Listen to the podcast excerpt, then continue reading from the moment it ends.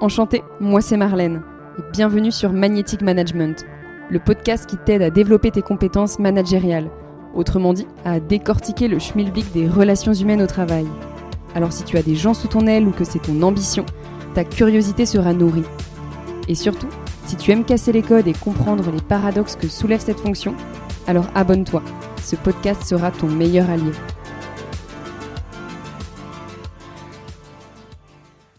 Gaëtan Congar. Et oui, on a le même nom de famille. Gaëtan et moi, on est petits cousins. Parfois, il faut troquer le je cherche les grosses têtes à l'autre bout de la France par le qui, dans mon cercle le plus proche, peut déjà beaucoup apporter. Et j'ai pensé à Gaëtan, car il a une double casquette. D'un côté, un fort engagement depuis plus de dix ans dans le monde associatif à la Croix-Rouge française, où il en est aujourd'hui le vice-président en Bretagne, et de l'autre, un fort engagement dans le monde des entreprises d'envergure telles que Orange, la start-up Klaxoon, où ils sont passés de 60 à 350 salariés à son départ, et aujourd'hui, il est responsable chez Capgemini, un leader mondial dans la transformation numérique. Et Gaëtan aime dire qu'il ne faut pas opposer ces deux mondes, car l'un se nourrit de l'autre. On va alors discuter ben, de la culture du management avec des bénévoles, avec des profils start-up et des profils d'entreprises plus classiques entre guillemets. Il nous partagera ses clés pour s'adapter, parmi lesquelles figurent la franchise, la confiance, la qualité de l'entourage, la valorisation et surtout la prise de recul. Je ne vous en dis pas plus et vous souhaite une belle écoute. Bonjour Gaëtan. Bonjour Marlène. Bon, les auditeurs qui nous écoutent vont rapidement comprendre que on a le même nom de famille, donc on est de la même famille. Donc Gaëtan et moi, on est euh, petits cousins. Donc c'est avec grand plaisir que, que je prends cette interview avec toi. Bah, moi aussi. Bah, Gaëtan, d'habitude je, je présente les gens, tu vois, au début, mais je trouve plus sympa au final de te laisser euh, te présenter, mais de la façon dont tu le souhaites.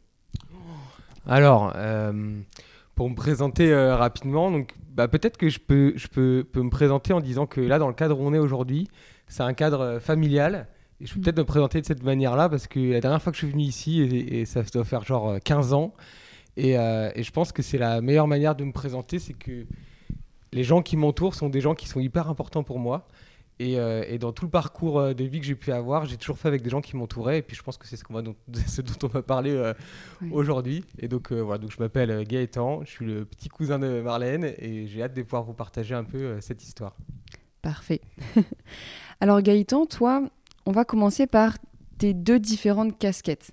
Parce que pour comprendre, tu as toujours eu ton travail et en parallèle une activité de bénévole à la Croix-Rouge. À ce sujet, déjà, est-ce que tu peux nous expliquer dans un premier temps un peu ton parcours au sein de la Croix-Rouge et surtout ben, comment la Croix-Rouge, finalement, elle est devenue euh, un des plus gros incubateurs au monde dédié à cette innovation sociale aujourd'hui? Ouais, alors pour, pour- co- commençons par le commencement. Moi Ouais. j'ai débuté à la Croix-Rouge, euh, j'étais tout petit, je devais avoir euh, 12 ans, 13 ans. Euh, en allant faire la quête en, en sortant du collège pour aller leur donner un coup de main euh, dans des magasins euh, à côté de chez moi. Donc c'était une, une approche qui était vraiment de dire voilà comment je peux juste juste rendre service. Et en rendant service, la Croix-Rouge m'a dit bah tiens t'es venu nous aider à la quête, on va te former au premier secours et comme ça tu vas apprendre les gestes qui sauvent. Et en fait quand tu commences à donner une main, on te prend tout le bras. Hmm. Donc je suis rentré là-dedans comme ça en disant voilà, je découvre les premiers secours, je suis passé après secouriste. Et puis euh, en- au bout d'un an ou deux dans l'association, je me suis dit ah, mais en fait c'est super ce que je fais, j'adore euh, ce que je fais dans le monde euh, associatif et j'aimerais bien pouvoir en faire euh, encore un peu plus. Et, du coup, dès que j'ai eu 18 ans, je suis passé responsable des jeunes, qui était un peu une sorte de, forme d'accompagnement des jeunes dans le montage de projets. Donc vraiment dans l'idée de se dire comment est-ce qu'on fait aujourd'hui pour pouvoir permettre à des jeunes d'apprendre les responsabilités en montant des projets? Et donc je suis passé responsable jeunesse euh, sur la partie Finistère, après sur la partie euh, Bretagne.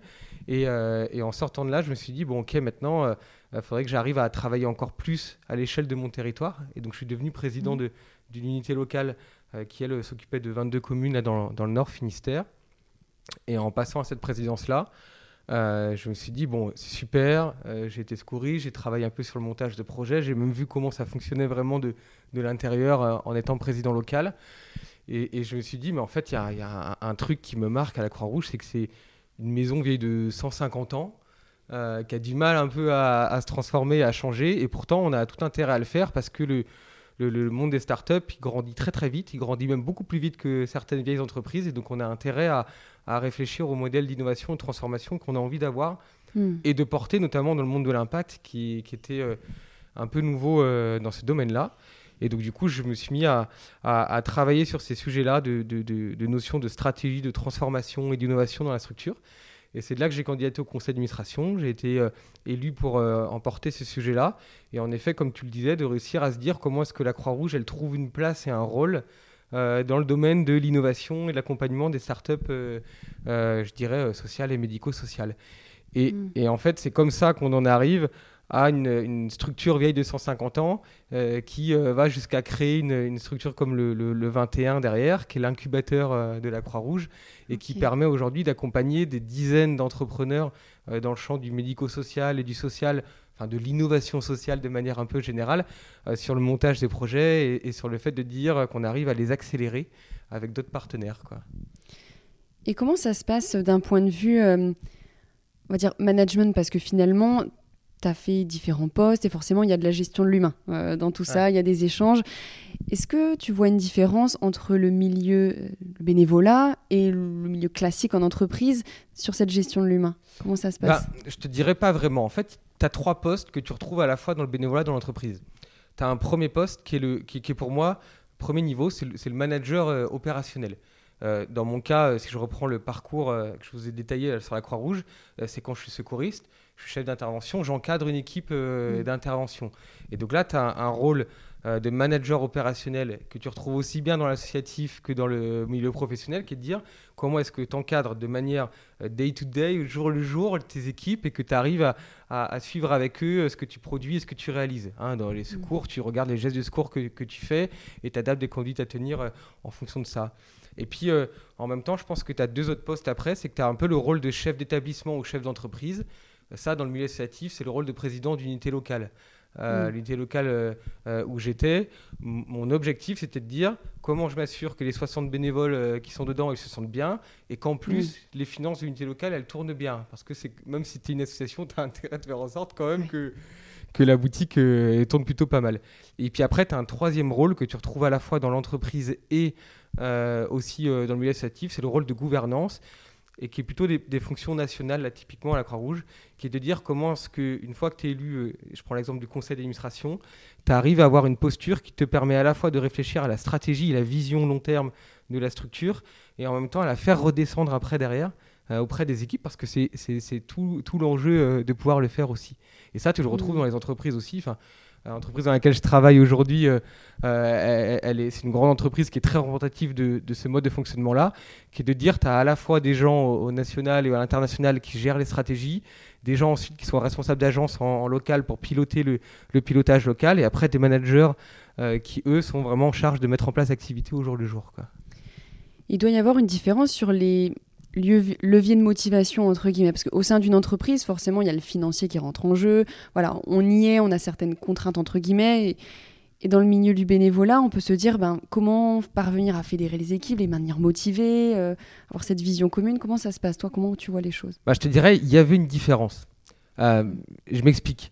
En fait, jusqu'à présent, on voyait vraiment une nette différence entre l'engagement bénévole et, l'engagement euh, professionnel. C'est-à-dire, euh, les gens, euh, en gros, s'engageaient dans le bénévolat comme dans le milieu professionnel, vraiment avec une approche de se dire, je vais faire partie d'un collectif. Mm. C'est, c'est, j'ai lu il n'y a pas très longtemps un livre là d'une amie qui disait c'est un peu la deuxième ère de l'engagement, c'est-à-dire la première ère c'était de s'engager pour pouvoir contribuer à son pays, etc. La deuxième ère c'était plutôt la force du collectif, je, m'engage mm. parce que j'ai envie d'aller avec les autres. Et puis là, on est un peu dans une troisième ère, et c'est pour ça que je dis que ça se rapproche de plus en plus et qu'il y a de moins en moins de différences, euh, qui est de dire je m'engage pour des causes. Hmm. Et ça, que tu ailles dans le bénévolat comme dans le milieu professionnel, les gens s'engagent de plus en plus pour des causes. Euh, plus que pour le collectif presque. Alors évidemment, ils sont heureux de venir et de voir leurs collègues au boulot. mais euh, besoin d'y voir du sens, une utilité par rapport à ce Et en fait, ça c'est un vrai changement de, de, paradigme qu'il faut aussi avoir dans le rôle de manager.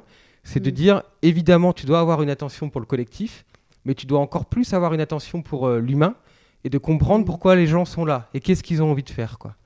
Ok, donc comment tu fonctionnes concrètement avec les gens? C'est beaucoup de, discussions, de questions euh, pour vraiment ressentir aussi ces bah, choses-là?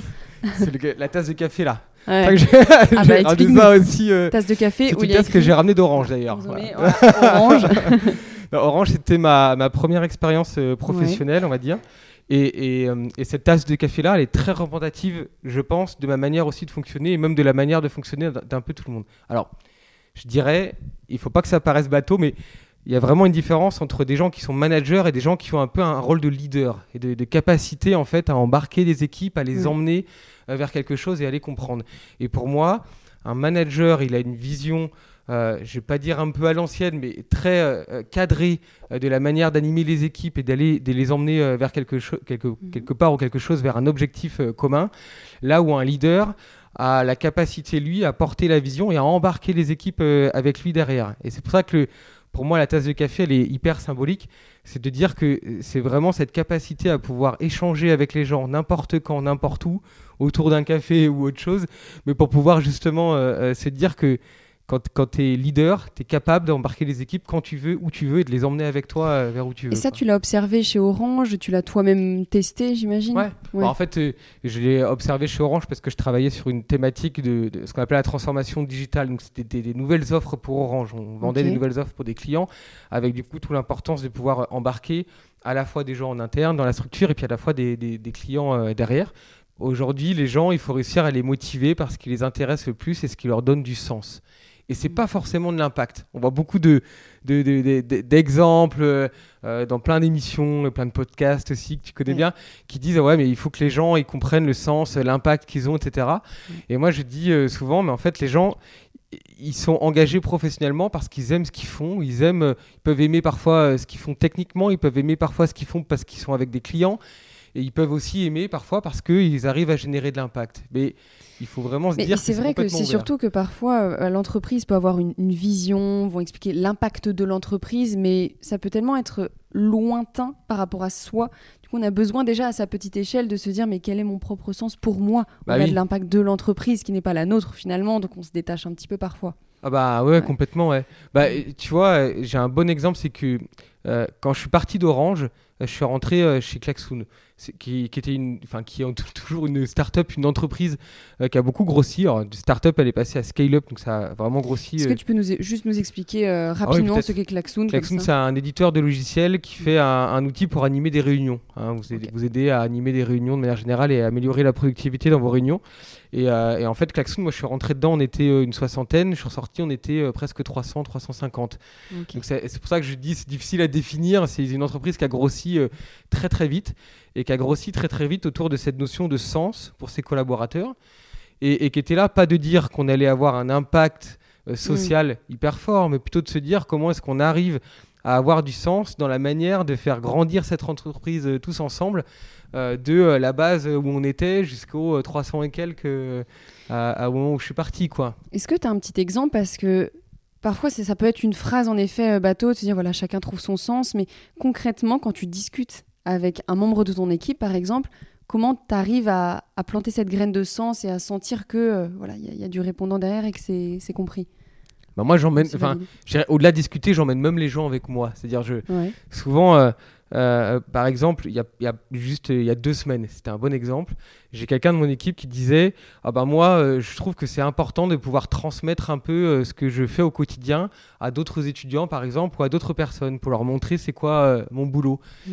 Et de manière classique, les relations écoles entre les entreprises et, et- et les écoles, c'est des forums qui sont organisés une à deux fois par an et qui permettent de rencontrer, enfin des étudiants de rencontrer des entreprises. Et là, moi, je lui dis, bah attends, je te prends au mot. Euh, si toi, tu penses qu'on peut faire ça différemment et réfléchir un peu à autre chose et qui te permet en même temps de raconter ton histoire et pourquoi tu es bien dans ton boulot, eh ben vas-y, travaillons-le. Et cette personne-là, elle dit, bah ok, bah on va tester. Je vais inviter euh, 20 étudiants qui vont venir euh, dans la structure un soir.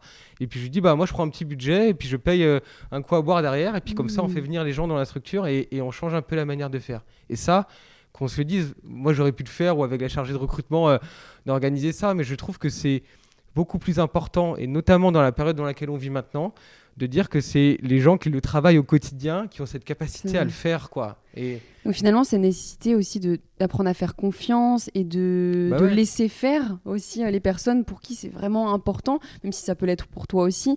Mais c'est là où elles y voient encore plus de sens, Bah oui. concrètement, En en fait, fait, dans le faire. c'est faire confiance, Mm. accompagner, Ouais. Et après, derrière, c'est euh, valoriser. Parce Oui. qu'en fait, euh, Mm. c'est à la fois, tu, tu, tu dis aux gens, mais moi, je, je comprends et je suis sûr que tu vas réussir à le faire parce qu'en fait, tu as envie de le faire et, et- et du coup, je te fais confiance.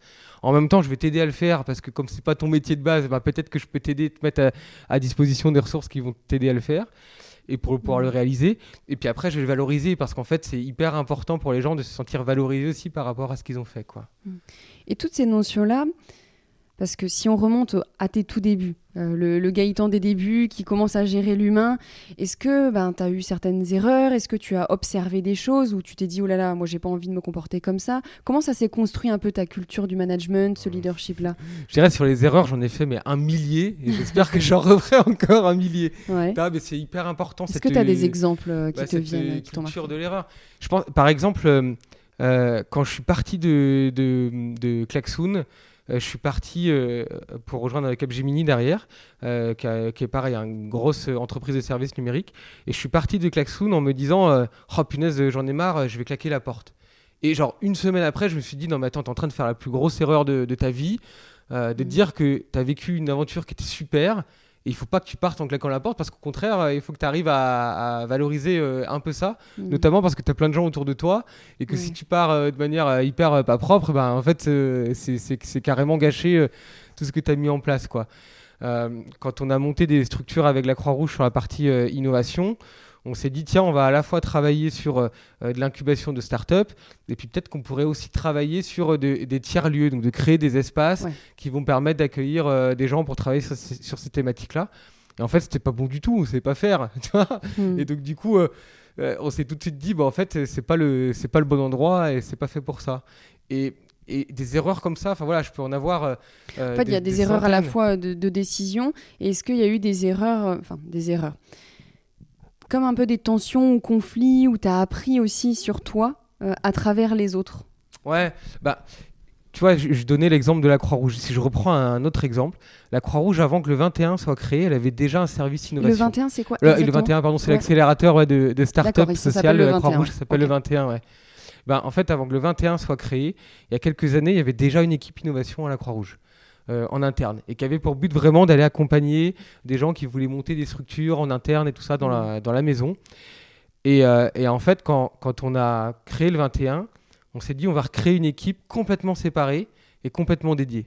Ça a été une première erreur euh, énorme parce qu'en fait, tu te retrouves avec des gens d'un côté dans la maison Croix-Rouge qui avaient déjà fait ça, qui étaient passionnés par l'innovation, Ouais. la manière de monter des projets, la manière d'accompagner des gens, qui voyaient presque le 21 comme un concurrent interne. Et ouais, et c'est et dans la manière d'avoir des relations interpersonnelles entre les gens, c'est hyper important de réussir à se dire comment tu arrives à embarquer des deux côtés quoi. Et ça, Mm. et ça, en fait, pour moi, ça a été une, un vrai, je vais pas dire un, un choc, mais un moment quand même fort de dire, bon, bah, comment est-ce qu'on arrive à passer d'une stratégie d'innovation qu'on avait pensée euh, à plusieurs à des feuilles de route dans lesquelles on va réussir à embarquer à droite, à gauche euh, les gens pour qu'ils puissent venir autour de nous apporter leur expertise, quoi.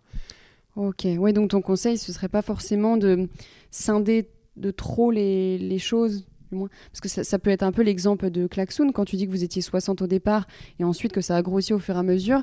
euh, entre la culture du départ ou les piliers du départ, les humains qui étaient là au début et tous les nouveaux qui arrivent, j'imagine que comme dans toute boîte, il y a eu aussi peut-être des turnovers euh, en Ouais. interne. Ah bah oui. Euh, ça devait pas être évident euh, sur cette gestion-là de différentes personnalités. euh. Bah, je dirais dans les, dans les, dans les startups plus qu'ailleurs, le turnover est fort. C'est normal, ça fait partie du, du jeu des, ouais, c'est assez des boîtes assez dingue. récentes. Selon toi, pourquoi? Mais parce que tu retrouves dans les startups des gens qui n'ont pas des profils comme dans les grosses boîtes. Il faut être euh, Mm. hyper honnête.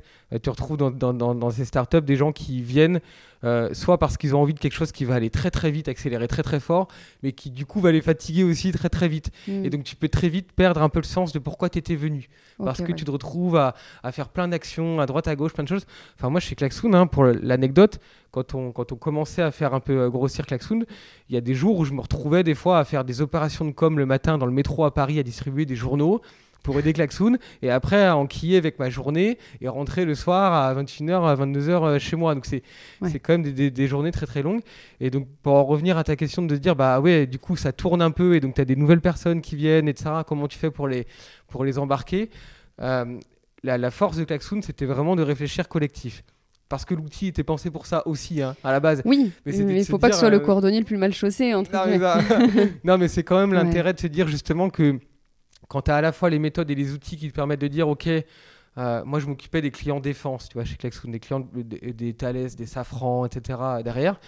Et, c'était très important pour moi de, dire à l'équipe qui était autour de, ces clients-là, eh ben, écoutez, euh, quand, on va commencer une année ou quand on vient d'arriver, eh ben, expliquez-moi en deux, trois mots clés, c'est quoi pour vous euh, la, manière d'adresser ces clients-là et comment est-ce qu'on va mmh. réussir à le, faire ensemble. Et puis il y a des gens qui me disaient, bah, moi ma manière c'est d'aller dans les usines. Je leur disais, bah, allez, allons-y, feu, on va aller ensemble dans l'usine et puis on va voir un petit peu ce que ça donne. Il y en a d'autres, c'était d'animer des temps collectifs euh, pour ces clients-là. Et ben, feu, on allait animer ces temps collectifs. Et et mm. encore une fois, tu vois, si je reviens un peu au point juste avant de la manière de faire confiance, d'aller accompagner et de valoriser, bah, je pense que ce, triptyque-là, il permet vraiment euh, de dire qu'on arrive à animer un esprit collectif et à embarquer des gens avec nous euh, dans notre manière de faire. Quoi. Ce qui est assez dingue, c'est que tu vois, euh, je prends l'exemple de la startup Klaxoon, où c'était en lien quand même avec le management, le côté ludique des jeux, faciliter les réunions, etc.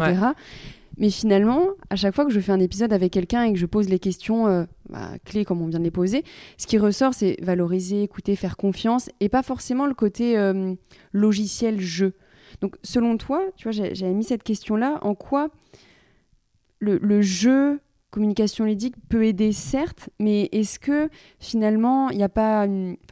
c'est utile, mais le côté jeu, parfois, il peut y avoir comme une couche superficielle, entre guillemets. On peut en oublier les fondamentaux euh, du management.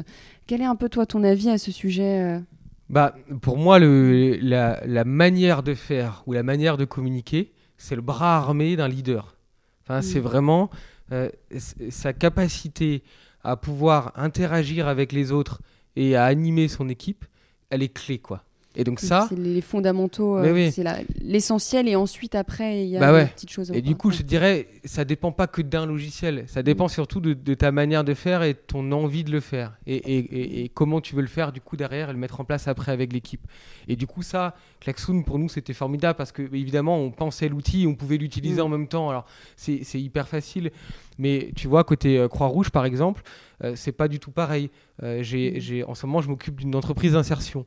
Euh, dans la logistique. Donc c'est de l'insertion par activité économique, en gros des gens qui étaient très éloignés de l'emploi et on les aide à, apprendre un nouveau métier en logistique et puis qui leur permet après de rebondir dans la vie, de retrouver euh, un boulot, une stabilité par rapport à ça. Et tu vois, mon bras armé là-dedans, c'est plutôt les visites que je fais. Parce qu'en fait, euh, ils sont très peu friands d'utilisation de logiciels ou de, mm. solutions de communication de manière générale. Et par contre, à chaque fois que je vais dans l'entrepôt et que je prends un temps pour échanger avec eux, et eh ben, ils adorent ça. Et là, mon outil, et eh ben, il n'a rien à voir avec un logiciel, c'est des chaussures de sécurité. C'est simplement ce qui me permet de rentrer dans l'entrepôt et d'aller passer du temps avec eux. Hmm. Donc finalement, il y, a des, il y, a des similitudes, c'est-à-dire que même si on est dans une start-up où on est très friand de jeux, de logiciels, etc., il ne faut pas en oublier les classiques. S'intéresser, bah questionner, euh, valoriser, euh, enfin ces, bases-là en fait finalement. Bah complètement. Bah, je dirais qu'il faut s'adapter en fonction de, des, des, des, publics et des personnes que tu as en face de toi. Quoi. Parce que évidemment, la manière de, communiquer, elle peut être sur du jeu, comme elle peut être sur de la franchise quand il y en a besoin, comme elle peut être mm. sur euh, des temps complètement informels euh, également. Enfin voilà, faut trouver le. C'est intéressant le dernier mot que tu as utilisé parce que ça peut être délicat en fonction de notre posture de manager, ce côté où, ok, très à l'écoute, très empathique, euh, on fédère, on communique, etc. Mais parfois, il y a des décisions à prendre délicates. Il faut avoir cette franchise-là. Ah bah Comment toi, tu as fonctionné euh, dans ces bah, moments-là Moi, j'ai toujours dit euh, aux équipes, parce que en fait, le fond du sujet, c'est de savoir comment les gens se sentent par rapport à, la franchise et aux bonnes ou mmh. mauvaises nouvelles. Je dirais les bonnes nouvelles, c'est quand même hyper facile de les partager. Oui, bien sûr. mais tout le monde est hyper content et te dire la boîte elle va super bien, euh, on va encore grandir, on va encore embaucher des gens et tout ça. Donc ça, tout le monde arrivera à le faire. Bien que il faut pas euh, se ménager sur la manière de les communiquer parce que des fois on a l'impression de partager de bonnes nouvelles et qui est pas forcément la même manière d'être vécu par les équipes. C'est vrai, chacun sa perception des fois. C'est hyper important quand même de le travailler et de souvent, euh, moi je, m'entraîne un peu avec les équipes autour de moi avant de partager des bonnes nouvelles pour être sûr que le, la bonne mmh. nouvelle elle soit vraiment une vraie bonne nouvelle pour tout le monde. Et puis après tu as, as, les plus mauvaises nouvelles. Euh, il y a deux ans, j'ai repris une entreprise dans le sud de la France, d'insertion aussi, qui était vraiment en très fort déficit. Euh, l'entreprise, elle perdait vraiment beaucoup d'argent et, quand j'ai commencé à regarder un peu, je me suis rendu compte que la structure, en tant que telle, n'était pas pensée pour réussir à, en gagner.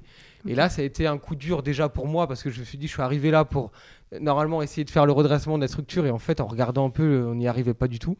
Euh, et du coup, mon rôle, ça a été vraiment de réussir à préparer la manière de, communiquer ça à l'équipe et de leur dire, écoutez, bah, en fait, notre but, c'est vraiment de travailler sur de l'insertion euh, de gens, mais aussi sur de l'économie de faire en sorte que l'entreprise, elle tourne. Et là, en l'occurrence, pas comme elle ne tournait pas, il va falloir qu'on s'arrête. Euh, et, tout l'enjeu, pour moi, c'est à la fois la, franchise, mais aussi le surtout ne pas mentir et, être capable à la fois d'entendre d'un côté ce que te disent les gens autour de toi, tes plus proches collaborateurs qui, eux, euh, sont là pour te protéger, préparer ce qui va se passer derrière. Quand tu fais une liquidation d'entreprise, c'est quand même des procédures juridiques assez fortes. Et en même temps, avoir cette capacité de l'autre côté à avoir l'équipe et de les regarder dans les yeux et leur expliquer ce qui allait se passer et leur dire vers où, vers où on va quand même. Parce que même quand c'est des mauvaises nouvelles, et ça, je dirais, ça fait vraiment partie du rôle de manager et de ce qu'on attend d'un manager, c'est d'avoir cette capacité de, de, de, partager les choses à l'équipe et d'être franc avec l'équipe pour pas leur mentir parce que là sinon euh, bah, vous êtes grillé à vie après en tant que Un maximum de transparence. Euh, mais oui, oui. Alors évidemment, tu peux pas tout dire quand tu es sur euh, des procédures légales derrière, etc. mais, mais, mais, moi je pense les que gens ça sont pas bêtes, ils ont besoin de comprendre aussi bah, pour le coup. Les gens sont pas bêtes, les gens vont entendre après derrière des, des, des, des, rumeurs, vont entendre des choses. Et donc, c'est, pour moi, c'est hyper important d'être assez franc dans la manière de le faire et d'intensifier encore plus la manière d'échanger avec les équipes dans ces moments-là. Quoi. Hmm. Et ça a dû bien te challenger, même toi en tant que personne, entre les activités bénévoles, tes différents postes à la fois euh, chez Orange, Klaxoon, Capgemini.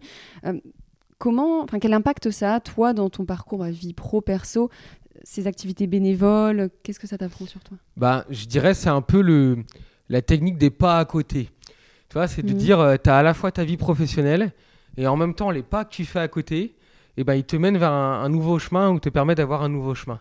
Et en fait, ma, mon séquencement euh, professionnel et personnel, ou extra-professionnel, on va dire, euh, ils sont vraiment collés. quoi. C'est-à-dire, mhm. quand, quand, je suis allé côté Orange, j'ai découvert complètement un monde des, des, télécoms, etc. Et en plus, j'ai fait un, un programme d'entrepreneuriat pour monter une start-up dans Orange. C'était hyper riche. Et je suis sorti de ce programme-là en disant, OK, la startup chez Orange, elle va, vivre sa vie, euh, le programme va vivre sa vie. Et en même temps, moi, j'ai envie de m'engager encore plus là-dedans. Et c'est là que j'ai réfléchi à la stratégie d'innovation et de transformation à la Croix-Rouge en disant franchement j'ai découvert un monde euh, des, startups et de la nouvelle manière de travailler qu'on pourrait aussi remettre dans une maison vieille de 150 ans euh, ouais, un petit coup de modernité et de s'inspirer en fait euh, de s'adapter en fait aux nouveautés. Exactement. bah, c'est exactement ça. C'est exactement ça. C'était vraiment de se dire mm. bah, en fait ce que j'ai appris par ce programme là on peut aussi le remettre dans une maison qui est très très vieille pour pouvoir s'adapter un peu aux nouveautés comme tu le dis là. Et ça a été pareil quand, quand, je suis passé après de, de, de Klaxoon à Capgemini euh, où en gros, euh, je suis arrivé en bout de mandat de la Croix-Rouge sur mon programme de transformation d'innovation. Et donc, je commence à réfléchir à qu'est-ce que j'allais pouvoir faire encore dans, cette maison-là. Et je me suis dit, mais c'est peut-être l'occasion aussi de changer euh, professionnellement et d'aller un peu vers autre chose. Mm. Et c'est là que je suis arrivé côté Capgemini en me disant chez Capgemini, ils recherchaient vraiment quelqu'un qui avait la capacité d'intégrer une, nouvelle entreprise que Capgemini venait de racheter dans, le, dans le dispositif Capgemini, à Brest notamment. D'accord, ok. Est-ce que tu as vu une différence entre parce que Capgemini c'est quand même une grosse boîte euh, qui est même cotée en bourse aujourd'hui, donc il y a des milliers de salariés, je ne sais pas, ça doit être vers les 40 000 voire plus de ce ah que j'ai 360 000 salariés. Je ah oui, donc c'est peut-être un instant, d'un point de vue géographique à un endroit il y a 40 000, mais sinon on est dans les 300. D'accord, ok, oui, donc on est vraiment dans une envergure euh, vraiment assez importante. Quelles, quelles, sont les différences que tu as pu observer entre ben, Orange, Klaxoon et cette boîte-là de cette envergure-là sur l'aspect managérial, humain euh, ah ben, Je dirais ça fait euh, un peu euh, les montagnes russes. je m'explique, c'est que quand tu es dans Orange ou Capgemini, c'est des très grosses structures mm. avec un peu, pour en revenir à ce que je disais au début, les trois niveaux de, de strat managérial. Les gens de la gouvernance qui pensent un peu la stratégie, la vision d'entreprise. Euh, après, tu as plutôt les, chefs d'établissement, je dirais un peu les cadres supérieurs, quoi. Mm. Donc ceux qui sont là plutôt pour imaginer comment est-ce qu'on redéploie la stratégie après euh, dans les structures. Et puis après, tu as les managers opérationnels qui, eux, la mettent mm. en place au quotidien et font en sorte que les équipes, euh, elles tournent. Ça, tu le retrouves très bien dans les grosses boîtes parce qu'elles mm. font ça depuis des années et qu'elles sont habituées à faire ça. Et tu retrouves ça bien aussi à la Croix-Rouge, hein, qui, qui en soi peut être considérée comme une grosse entreprise avec 100 000 personnes dedans. Et dans les startups, c'est un peu différent parce que tu te retrouves souvent avec des structures qui sont un peu naissantes, Mm. sur des modèles de gouvernance qui sont, je vais pas dire presque plats, mais quasiment, où tu as en gros euh, le patron ou son board, et puis après tu arrives tout de suite aux échelons des équipes Mm. qui, elles, le, le mettent en place. Alors évidemment, quand elles ce structure comme Klexoon sur plusieurs centaines de personnes, à un moment donné, tu mets du management intermédiaire et il n'y a, pas de secret là-dessus, ne serait-ce que pour euh, aussi que le patron se sente bien, parce qu'il peut pas gérer 200 personnes. Peu partout. non, mais c'est ça. Mais, euh, mais en même temps, je trouve que le- la manière de manager dans une startup n'est pas du tout la même que dans un grand groupe parce que dans une startup, les gens, quand ils arrivent au début de l'entreprise, ils savent pourquoi ils sont là. Ils viennent pas par hasard là. Tu quittes pas une boîte comme Orange pour rentrer dans une boîte de 60 personnes Mm. qui peut euh, se casser la gueule à tout moment, euh, comme, euh, comme derrière quand tu restes dans une grosse boîte toute ta vie, quoi. C'est pas la même chose. Et donc du coup, les gens savent quand même pourquoi ils sont là. Et ça, c'est quelque chose à prendre en compte quand tu manages des gens. C'est justement de se dire que bah, qu'est-ce qu'ils font qu'aujourd'hui ils sont devant toi, quoi. Et c'est là où on voit un peu une évolution où, comme tu le dis, euh, quand tu arrives dans une start-up, il y a des, raisons, on va dire des causes profondes. Mais de plus en plus, les personnes, même dans des grosses boîtes qui sont ancrées depuis une dizaine d'années, c'est un peu peut-être générationnel ou autre, il y a ce questionnement, parce que j'ai pu discuter avec des personnes d'Air France ou autres qui me disent bah, pareil, j'y vois plus de sens. Et, et du coup, qui finalement sont capables de partir un peu du jour au lendemain ou autre. Donc, comment ça se passe de le vivre ça comme ça dans une grosse boîte? Et comment vous le vivez chez Capgemini? Si vous le vivez. Hein, mais- Ouais, ouais. Ah Bah, évidemment, on le vit comme euh, Oui. toutes les Oui. entreprises, en fait, c'est un mouvement que tu retrouves un peu partout. Mm. Euh, et en même temps, on le vit plutôt dans euh, comment est-ce qu'on va réussir à transformer la manière de partager et de communiquer avec les Mm. gens. Parce qu'en fait, le fond du sujet, c'est ça. hein. Encore une fois, je te dis, il y a des gens qui, qui se disent vraiment, j'ai envie de faire de l'impact et, et, et de l'impact sociétal, etc. Bon, bah là, moi je vais te dire, si tu veux faire de l'impact et l'impact sociétal, bah monte une asso ou une Ouais, structure à impact. hein.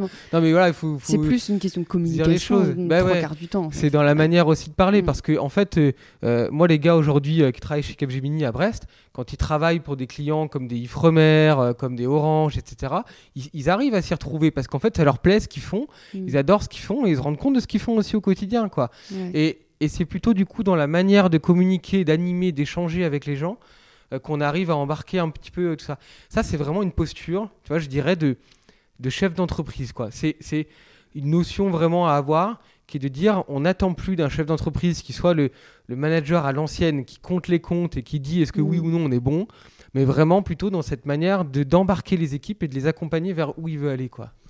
Ah, c'est challengeant. Et toi, est-ce que tu tu t'es inspiré de personnes dans ton quotidien parce que c'est pas forcément, je pense, inné. C'est pas inné d'avoir ça. Certains sont faits pour, mais par contre, on apprend toujours.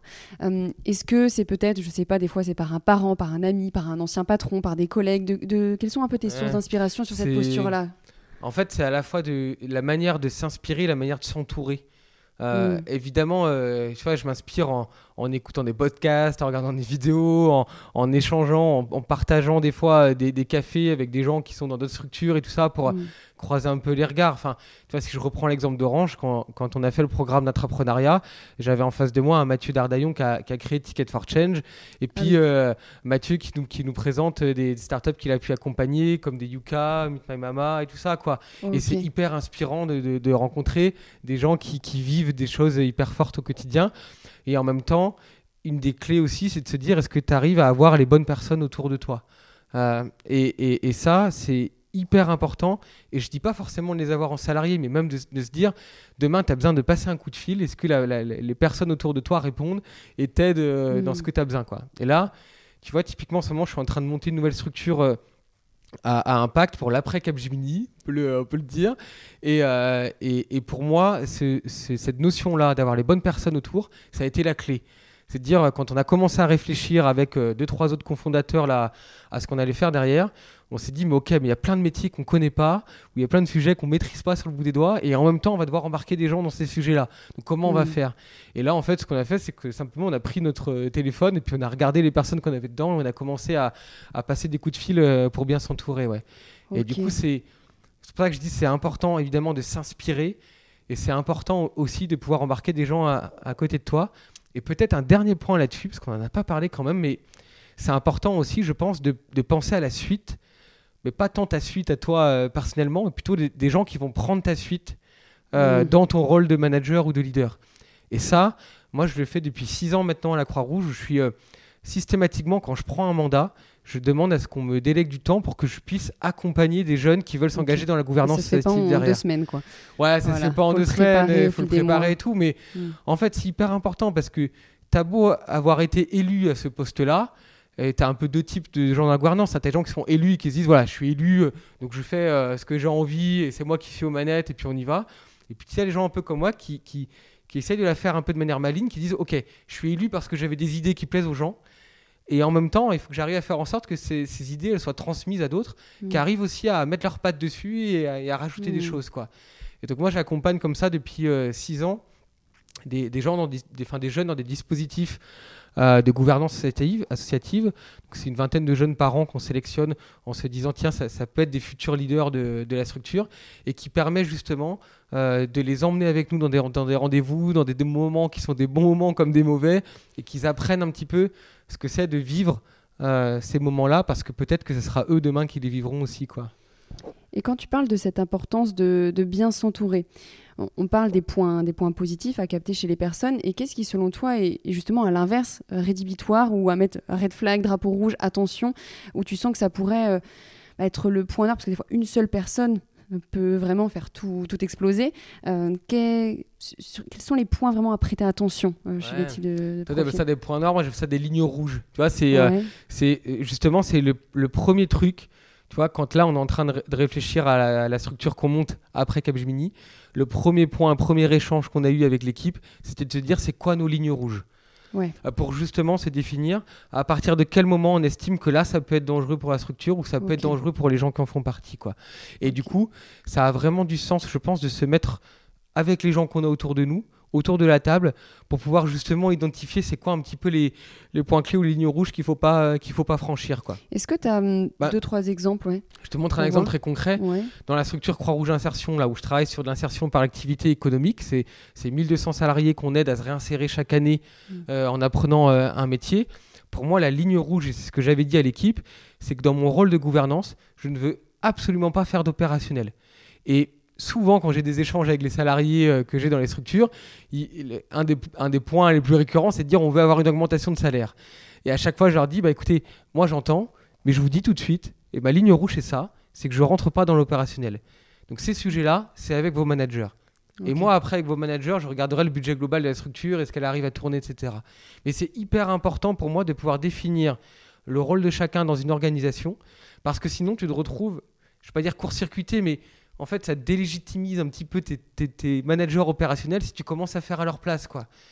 Et donc, c'est hyper important. Et même quand ils se trompent, tu vois, si on en revient un peu au sujet de l'erreur, euh, c'est de se dire, moi je dis toujours aux, gens, mais je vous laisse une carte de l'erreur. Et si vous faites des erreurs, et eh ben, je serai quand même là pour vous soutenir, quoi. Parce que ça fait partie du job de se tromper. Hmm. Et juste, je veux juste qu'on soit au clair entre nous pour se dire c'est quoi la ligne rouge? Et que moi je puisse vous dire quand vous commencez à arriver trop dans la gouvernance et inversement que vous puissiez me dire quand je commence à arriver trop dans l'opérationnel quoi.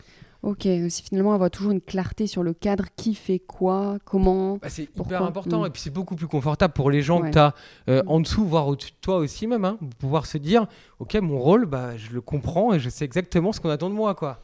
Mm. et si, si, tu prends du recul sur toutes ces missions-là, est-ce que, euh, parce que là on parle beaucoup du, du pro, tu sens que toutes tes missions comme ça, managériales, le poste à responsabilité, que ce soit d'un point de vue bénévole ou autre, ça a un impact aussi dans ta vie perso, en tant qu'homme, on va dire, en tant que personne. Ben, en fait, je dirais ça, ça a un impact parce que, euh, évidemment, ta manière de communiquer et de parler, elle est plus la même euh, mm. quand tu es habitué à, échanger avec des équipes et tout ça. Tu es aussi habitué à, à, reprendre un peu les mêmes tics je dirais, dans ta vie, euh, dans ta vie perso. Et en même temps, moi, je te dirais surtout que ça a un impact euh, sur euh, ta manière de vivre les choses. tu prends les choses avec beaucoup plus de recul.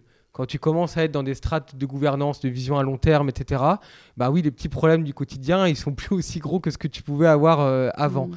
Quand tu t'engages à la Croix-Rouge à aider des gens à se remettre debout, Enfin, faut voir hein, les, gens qu'on a chez Croix-Rouge Insertion, euh, c'est des gens qui ont des parcours cabossés, j'ai l'habitude de, leur dire, et qui arrivent là parce qu'ils étaient très éloignés de l'emploi et qu'en fait, il faut les aider à la fois à retrouver un emploi, enfin réapprendre un métier, retrouver un emploi, et puis aussi leur permettre de retrouver des fois un logement, euh, une manière de vivre et tout ça, quoi. Et forcément, quand, quand, quand je reviens de l'entrepôt euh, que j'ai à Pantin et que je retourne chez moi, bah, la vision de voir la vie, elle est plus la même Parce qu'en fait, Mm. je me dis, bah, ma vie, elle est quand même beaucoup plus simple que des Ouais. parcours cabossés que je peux voir euh, à côté.